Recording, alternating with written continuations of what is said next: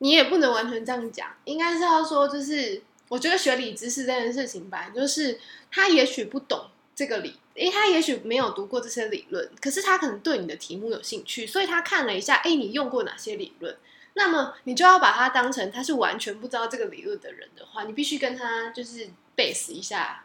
这个资料。但但是我是觉得，嗯，好处是在看个人啦，就是看你的理论的厚度是在这份研究里面是多还是浅。如果你觉得他可以直接当就是注脚啊、附注，就是他如果想看，他再去看下面就好，那也是一种方法。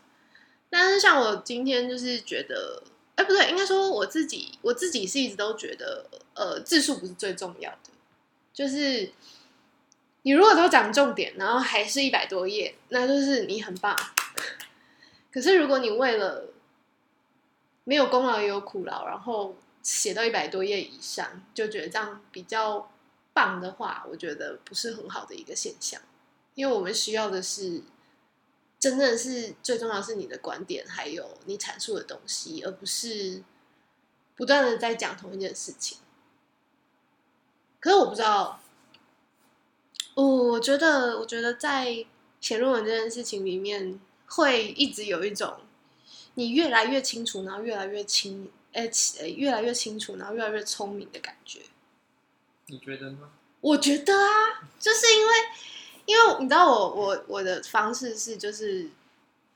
比较像扎根理论的方法，就是我是一边一边走一边决定我的题目跟问题意思是什么，而不是先决定了我的题目，然后才开始来选择我要哪些文献，我要如何去回顾等等。我是倒比较算倒着来的，然后它是一个比较困难跟花时间的方式啦。嗯，因为如果你就是。很快你就决定好你的方向是什么，你就只要用这些东西，那你的东西会很有效率，很快就跑出来。可是因为我的性格上比较没有办法接受这样，就是我觉得我就是需要去接触到很多东西，然后了解完，然后我才有办法。哦，好，那我决定我的题目是什么，我的核心是什么，我到底要讲什么东西，这是我的部分，对吧？所以我会花的时间会比较久，可是我自己会觉得我的投入跟。我能够把它说的很清楚，还有把它架构的逻辑很严密，这些事情我会感到很有成就感。OK，不然你写论文的时候没有这种快乐的感觉吗？我们论文不一样啊，我们论文都是表演论述。对啊，可是你不觉得就是那些理论，就是你你可以把它理解，然后说的很清楚，你不会觉得？很快乐吗？完全不会，因为 因为因为说不清楚，表演是一件说不清楚的事。我不能，应该说我不知道，我有时候就会不知道怎么把表演这件事情文字化，因为它对我来说是一个很抽象的概念。我总不能在我的研究论述里面写说，所以现在你这个前进，你要想象你前面有一朵云，你要去触碰那那朵云。那你突然发现你在在一个梦境里面醒来，这种话你不能在研究论述里面出现的，就是它就是没有意义的感觉。其实其实不一定，你知道吗？我我这学期读过一篇最有趣的论文，叫做《我仅仅是一个胖子》。嗯，我超推荐，就是所有就是做直性研究的人都要去读那一篇。为什么？因为他就是他就是在讲他的生命历程，嗯，发生了哪些事情。跟胖子这件事情有什么关系？还有到后来他的整个，嗯，人的爬，他整个人的爬树，他一生最在意的问题等等的。然后他那不是很典型的学术写作的方式，嗯。可是我觉得很有趣的事情是，他的逻辑架构其实非常非常清楚，嗯。而且是我我就会觉得这种东西就是外行人来看也都会看得下去。你就会觉得，哎，这好像是一个很有趣的故事，这样，就是你没有办法想象，哦，他利用胖子这件事情来谈到可能身体记忆啊，然后情欲、情欲流动啊，然后探索身体啊等等这一类的，我就觉得他这个过程真的是太有趣了，然后而且就是让我知道说，OK，学术书写其实也不是只有一种方式。当然，也许有些人会觉得这个东西它可能，呃不够学术。可是就是有趣的事情就是，OK，这个时候到底是什么叫学术？如果你真的要定义什么叫学术的话，那那就不在这篇论文的讨论范畴了，因为这篇的论文的作者是这个人，他选择用这样子的方法书写，就代表他有这样子的目的性。那至少就是哦，我感受到了，然后我甚至也觉得，哎，有一些东西我后来就用在我自己的论文的写作经验里面，就是我没有，就我我我也试着使用一种比较非典型的写作方式，论文写作方式。然后，嗯，我自己会觉得，哎，就是我在一次一次的修改过程感当中，我觉得它越来越清晰，然后越来越，越来越符合我的架构，还有符合我想要解决的问题，我看到的现象，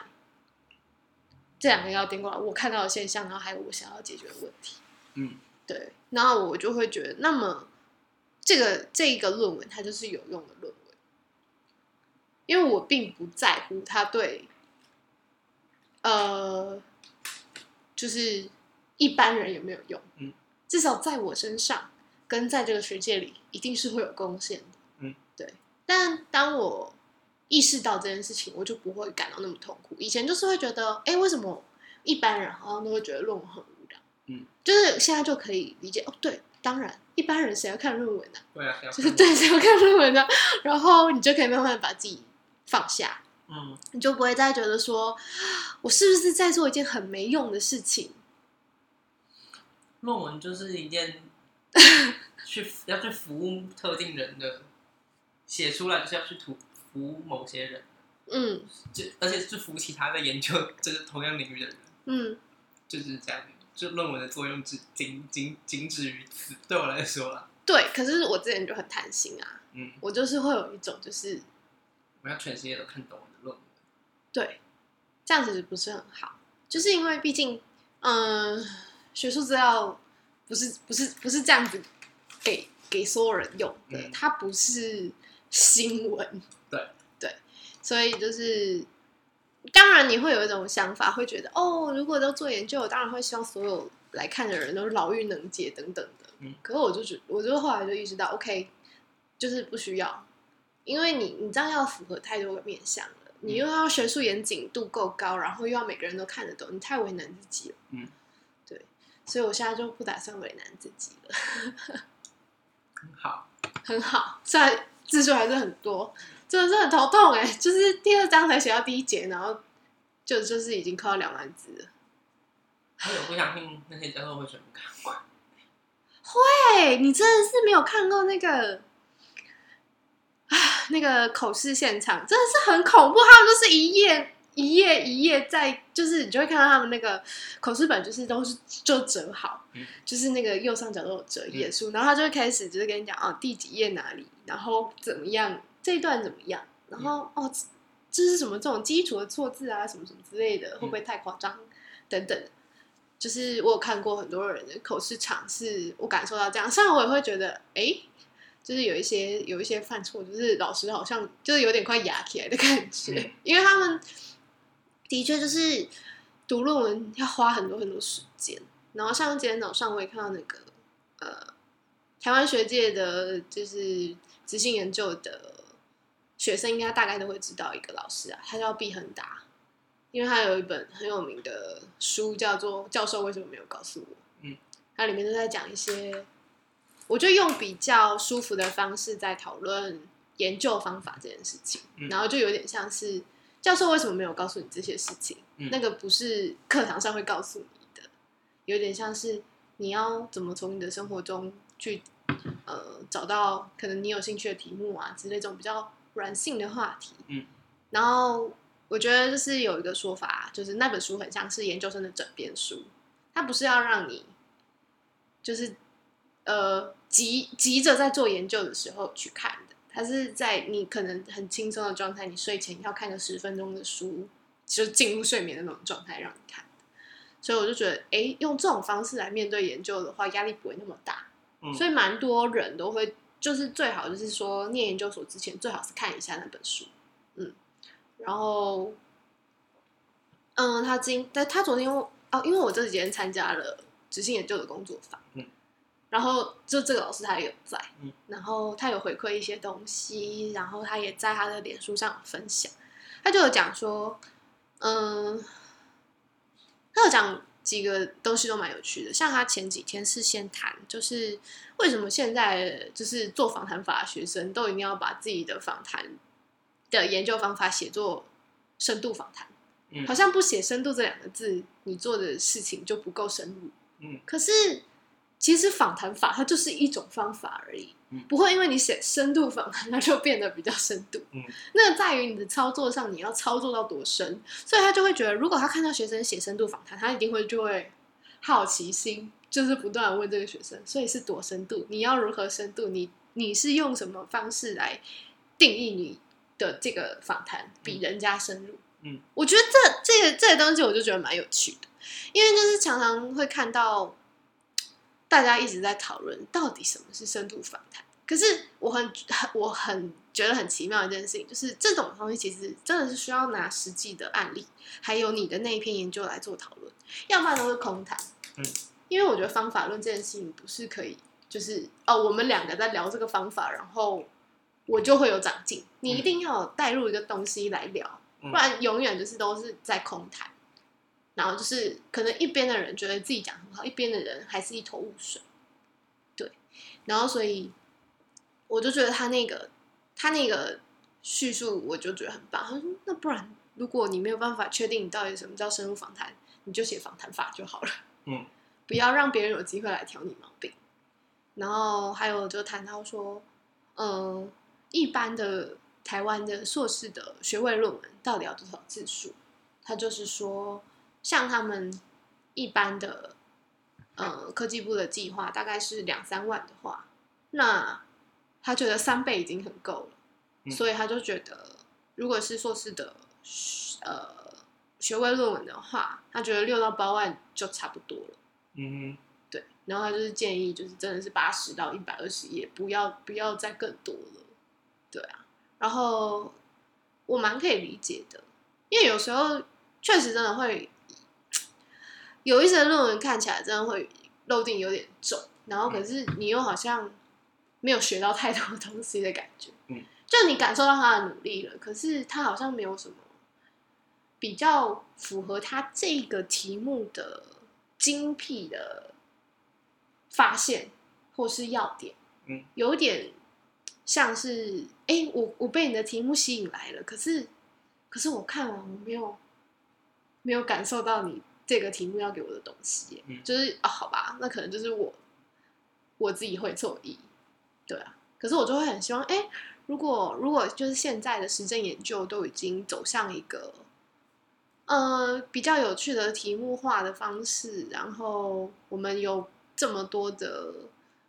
可能性的时候，我就觉得这个时候做的研究不要这么的死板，然后不要这么的老学旧的感觉。嗯，就是我觉得年轻的学者他可以做到的事情就是突破跟创新。那如果他都做不到这些事情的话，就就别了吧，就别就别就别逼自己了。可是我有时候觉得突破跟创新这件事情哦，很困难，对，不是困难，他他可以很容易做到，可是评分的那个老师接不接受？哦哦，你指的是嗯嗯。就算你再怎么突破创新，那上上面的人不接受，你还是得重做嘛，你还是得走他们想要的那个方向。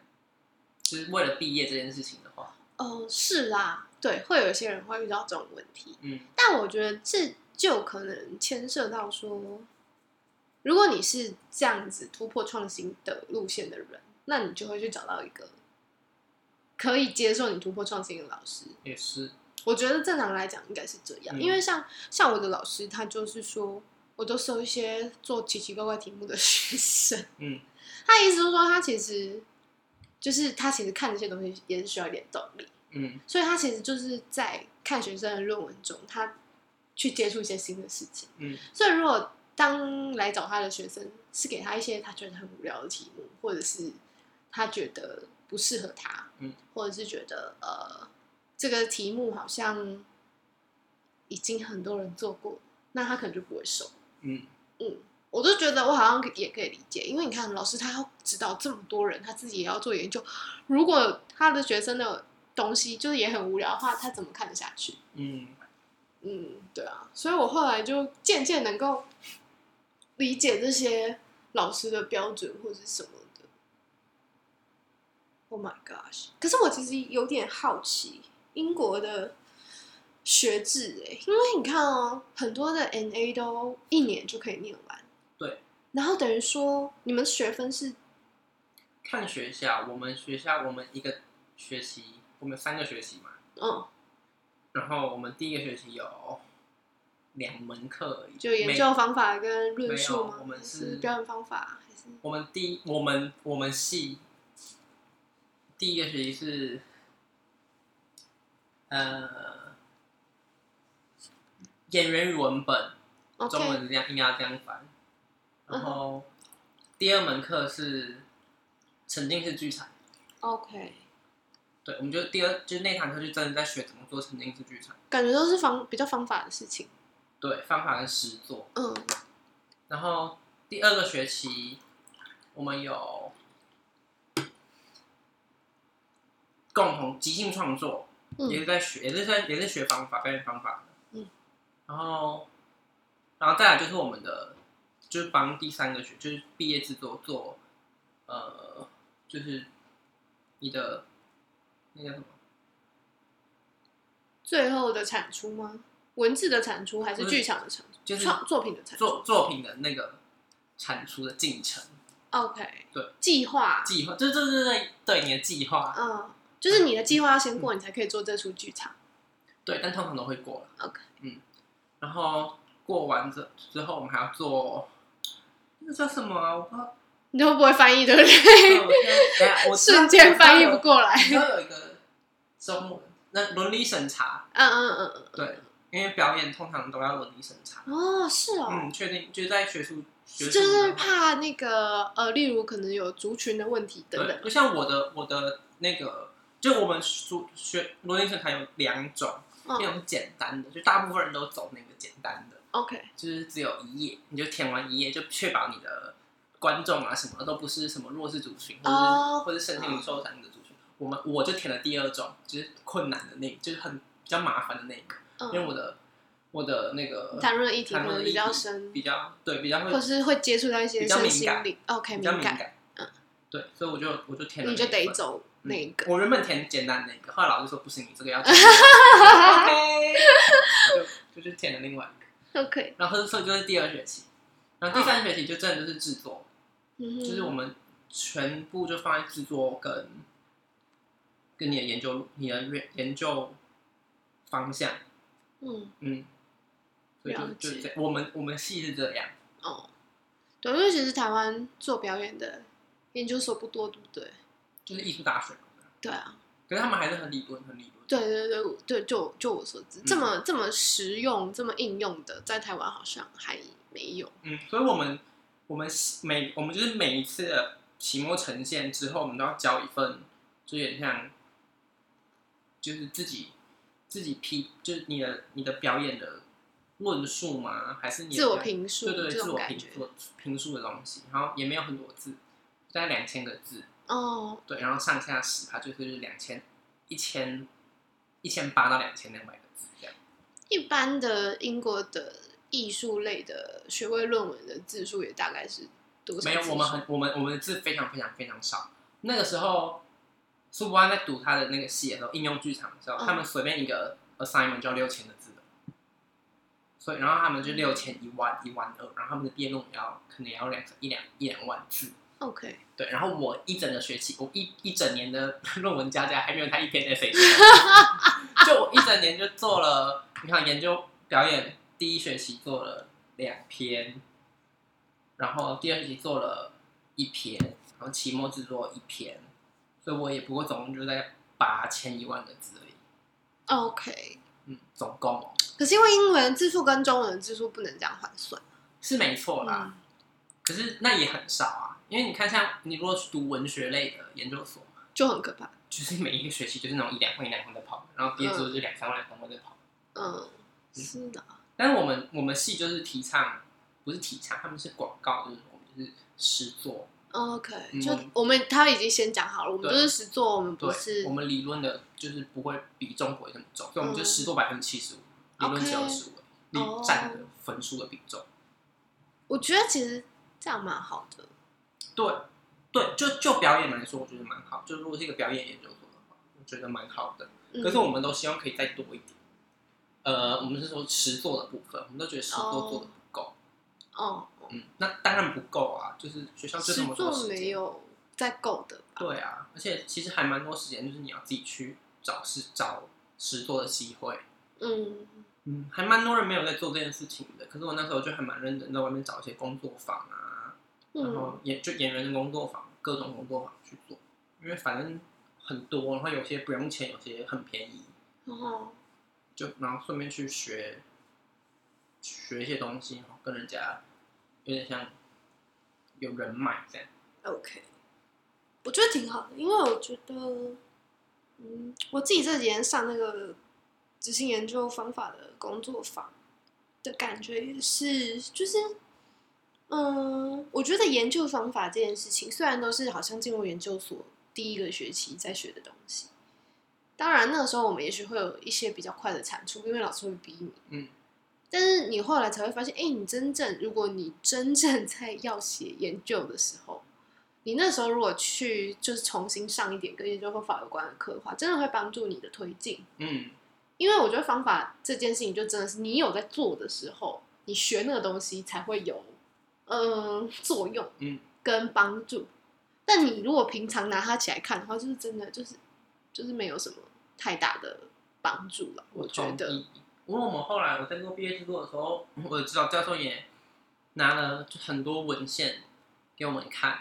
然后就说这是人家做这样文献剧的方式的形式，嗯就有点像在给我们参考资料。然后那时候再去看，那你才会发现，嗯，就是就是要这样做。会有共鸣，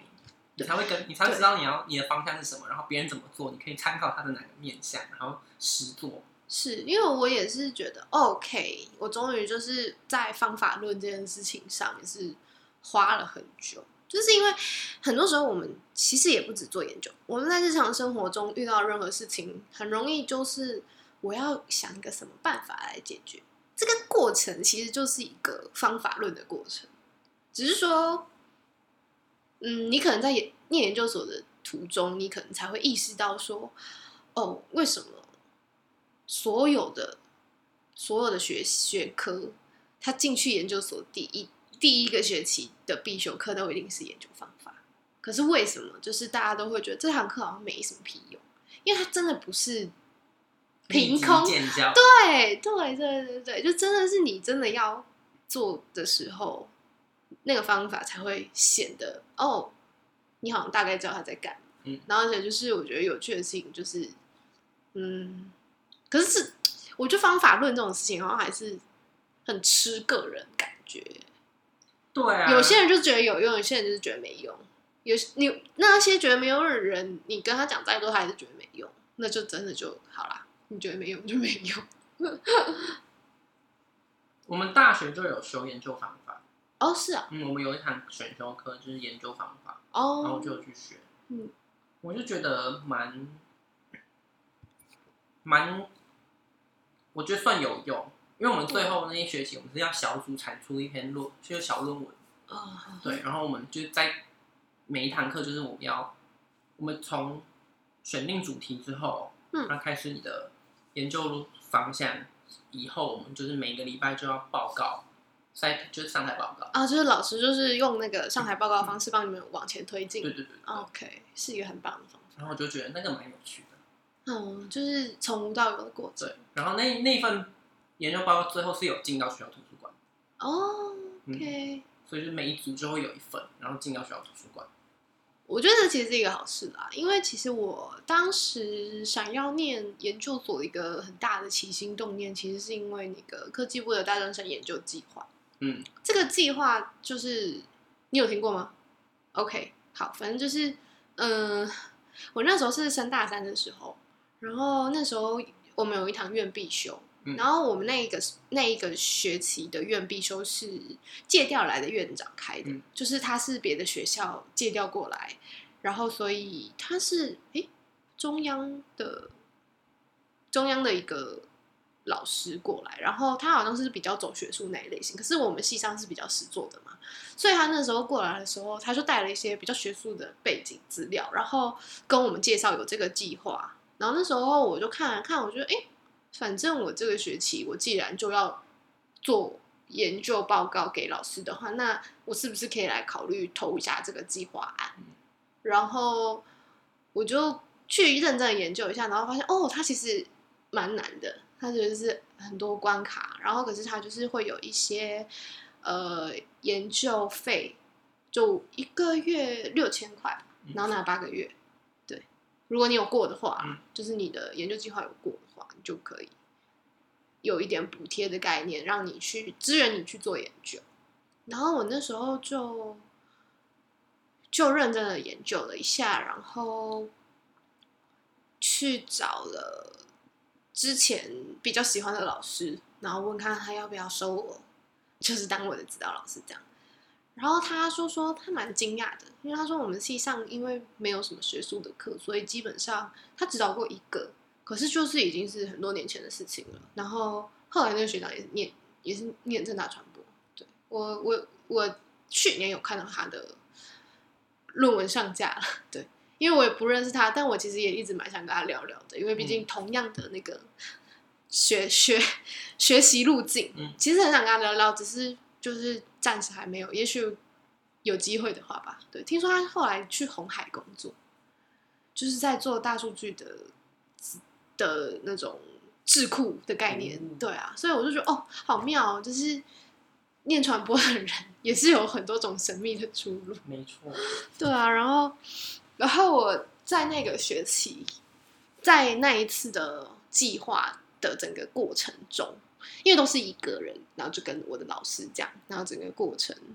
后，我就觉得天哪，做研究这种事情，好像有一种变聪明的感觉。就我觉得我那八个月过去以后，我觉得我整个人好像变聪明了。嗯，可是我后来才发现，没有没有，我不是变聪明，我是学会了怎么写研究。嗯对，然后所以我后来意识到这件事情之后，我就觉得，哎，我想要试看看念研究所。我觉得那好像是一个，呃，我觉得很有趣的路径跟过程。然后我就才决定念研究所的。嗯，然后可是我后来才发现到说，我有我可能那时候因为第一次做吧，误把误把热情跟激情当成一辈子的目标，嗯就是有一点太早下定论。因为其实我觉得我应该也算是蛮喜新厌旧的人啦，就是诶、也不能讲喜新厌旧，就是如果一件事做久了，我可能就会有一种倦怠感或是麻痹感，就是我虽然可以做的很好，可是我没有当初的那个热情。然后，所以我就做研究这件事情也是，所以我可能很容易吧？对我就做研究就很容易陷入一个圈圈里面，然后出不来，对卡在哪。对啊，然后所以我就意识到说，OK，天哪，原来就是，其实我只是哦，我真的是哦，我知道老师跟我讲一句话，他就说，本来就是啊，越了解越害怕，就我越知道怎么做，我越不敢去做，所以有时候很新鲜的东西，或是诶很新鲜的理论，或是很新鲜的现象，反而很很可以激起你，哎，要不要来做个研究好了？可是你一直泡进你你一直泡在那个，或者是被被称为是可能是你的专业的东西的时候，你瞬间就有点不敢下笔。我觉得很容易是这样，就或者是像你说的，就是哎，诶为什么创作的人他好像很难把它转化成文字写下来？因为他知道创作的面貌不是不是能够用单一维度去去阐述的。嗯那么他就会觉得，我我真的要把它用文字写出来吗？可是我明明是另外一种传达的方式的表演，我为什么要用文字把它写下来？嗯对啊，所以我觉得就是那个文字书写工具其实是有点变相是，哎，你如果在申请计划的时候，或是你要在推广的时候，很好用的工具，那个书写的能力其实是在这些时候，哎，很会写计划的人真的很吃香哎、很吃香啊，超级吃香，而且其实你要很会写计划真的不容易。嗯嗯，所以我也觉得就是，当时也是想说，就是如果我可以靠，因为我很喜欢去接触新的知识，或是各想要接触各式各样有趣的东西，所以我才会念传播。那它就是一个很有弹性的学科，那就等于说我做什么都可以，然后也会变成说，哎，那么我如果有机会就是继续念书，然后是我如果当学者的话，我就可以，嗯，随时都可以有资源让我去学一个新的东西，因为这一般在一般的公司比较困难啦。嗯，对。学弟比较容易做到，对，很容易做到，对，所以虽然有些人会说，哦，学界人好像很都关在自己的象牙塔，对，可是我又会觉得，可是就是因为他们不用不用去做出成品，他们不用去接触一个东西，要深入到可以产出一件作品的概念。他他比较重要的是，他去理解，诶，这个新东西它是什么，它带给人们什么影响，它也许可以往哪里去。我觉得这件事情跟我的想象有点呃符合，就是我想要做的事情。所以我才会觉得，哎、也许学术这条路是一条我可以参考的路，所以我才这么念研究所。因为其实真的蛮多人问我，后来啦，就是我开始念了一阵子以后，蛮多人问我说，为什么要念研究所？嗯，然后我我现在觉得，我刚刚说的这一篇应该是 我的理由。嗯，对啊，其实有点有感而发，因为其实就是这几天有有人在跟我抱怨，就是嗯，老师不给他毕业之类的事情，嗯，对然后就是稍微就是听了一下，理清了一下，我就觉得，嗯，我觉得很大一个原因就是因为他其实不太确定他自己为什么要念研究所。或是他对念念念研究所这件事情本身不是带着一个自身的想要，就是只是来刷学历的感觉，所以他题目也想不出来，所以是老师给他的题目，然后所以方法他也不是自己想，是老师丢给他的方法，所以他在整个操作的过程中一定很沮丧啊！哎，论文是几万字的事情，如果都不是你自己想要的，你怎么可能会甘愿去做？我觉，嗯我觉得这个蛮严重，是不是？是不我觉得我是？觉得这这一点很严重，可是其实我感受到，我在猜，感觉应该蛮多人其实也是这样，就是他还没有搞清楚为什么要去做，就去做了一件事。所以我那时候蛮觉得，还好我先工作再出去念研究所，比较有方向。嗯，就是不然我一毕业就去念研究所，大概也会觉得不知道我做什么。哦，真的吗？当然表演这件事情不会啦，嗯就是我我一直想要讲的议题我都知道我要干嘛，只是我觉得应该要出去，就是社会上走一遭之后，如果你的研究方向不是不是表演艺术类的话，其实特别嗯其他、其他类型的，嗯，比较大众的类型，我觉得可能出去看一看，再给自己一点时间去思考。假设你要继续念研究所，你想要研究什么？你可以从你的生活或是社会上你观察到的东西去抓你的灵感，我觉得那个蛮有用的。嗯哼，所以，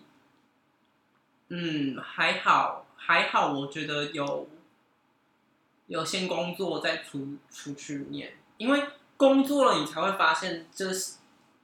社会上有很多不一样的面相，嗯。然后每个人他们在处理的议题事情是什么。哼哼，然后直到我真的遇到身边这么多，真的是不少人都受到就是情绪的疾病的影响，嗯的时候，我才就觉得哦，你想要做这样的我？想要做，我想要做这种题目试试看，我想要，因为大家都不讲啊，嗯大家都不去讨论，嗯那总要有个地方给你们讨论吧。，OK，然后我那时候还有一个影响我很深的点是，我那时候演完《鬼抓人》，然后我记得我有个朋友，他就说他觉得用剧场的方式去讨论这样的议题很棒，嗯，因为剧场是一个很安全的空间。他可以很放心的说，对，然后不是他说，演员来说，哦，然后我们只要去同观众，身为观众，只要去同理那个演员，就觉得对他帮我把话讲出来，嗯，他的心里会舒服一点。哦 OK，所以我觉得那个那个点蛮让我觉得这是我想要做的。我想要身为一个演员，我除了把戏演好或者演我自己喜欢以外，我希望可以在这样的一个进修去，对，然后看能用什么方式让想要让需要被阐述的议题被听见。所以那时候我就觉得，研究所就往这个就朝这个方向走。嗯嗯，我觉得很棒。我觉得很有趣。就所以其实你大学毕业那时候，其实一开始只是想要出国，但其实还没有确定你想要，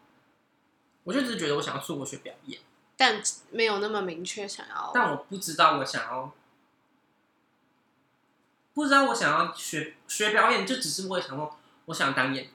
嗯然后我想，所以我去学表演，因为我一直没有被受过正规的演员训练。哦然后直到有这样的一件事情出出现之后，才觉得好像有了一个方向，嗯然后你的研究方向、你的表演方向都可以往先往这边迈进，嗯，所以就这样。挺好的。嗯可是还有很多议题还是想要去探讨，当然不是只有忧郁症或是任何精神疾病，嗯那个只是一个敲门砖。对啊，是还有很多议题很想讨论。当然，我也很想演一些什么经典剧啊，因为经典剧里面也太多太多议题可以去讨论。嗯如果我们可以把它转化一下、改编一下，或是转译一下，像我就觉得小镇到淡水小镇就是一个非常非常有趣的一个过程。嗯，它转译的很好。我因为我真的很喜欢小镇的原本，嗯，超爱艾米丽，然后我就觉得哇靠，这是改编成淡水小镇就是一个文化移植的过程，然后反正我觉得很厉害啦，对啊，而且我就是很喜欢。然后可是我就觉得，哎，真的要不是因为我读过就是小镇的原本，不然我就完全可能不会去理解到哦，淡水小镇有多厉害。嗯，对，我觉得啦，嗯，所以我就觉得读经典还是很重要。读经典其实就跟读理论一样，这就是为什么要去读理论。我觉得，嗯，为什么要去读理论？就是，嗯，就在这一过程中，真的是你有时候就会很无奈，就是好像很多人就真的会有一段时间就会觉得，我读这干嘛？然后很痛苦或者什么的。可是，就是确实，你有时候真的是没有办法抗拒，就是这些理论它真的不是立即性。这些理论啊、方法，它真的都不是立即性的有用。啊，真的是他妈，你某一天的用到的时候，你才会知道，哦，干，你为什么要读它？嗯，对啊，所以那一句“书到用时方恨少”，就是确实是，我觉得确实是啦。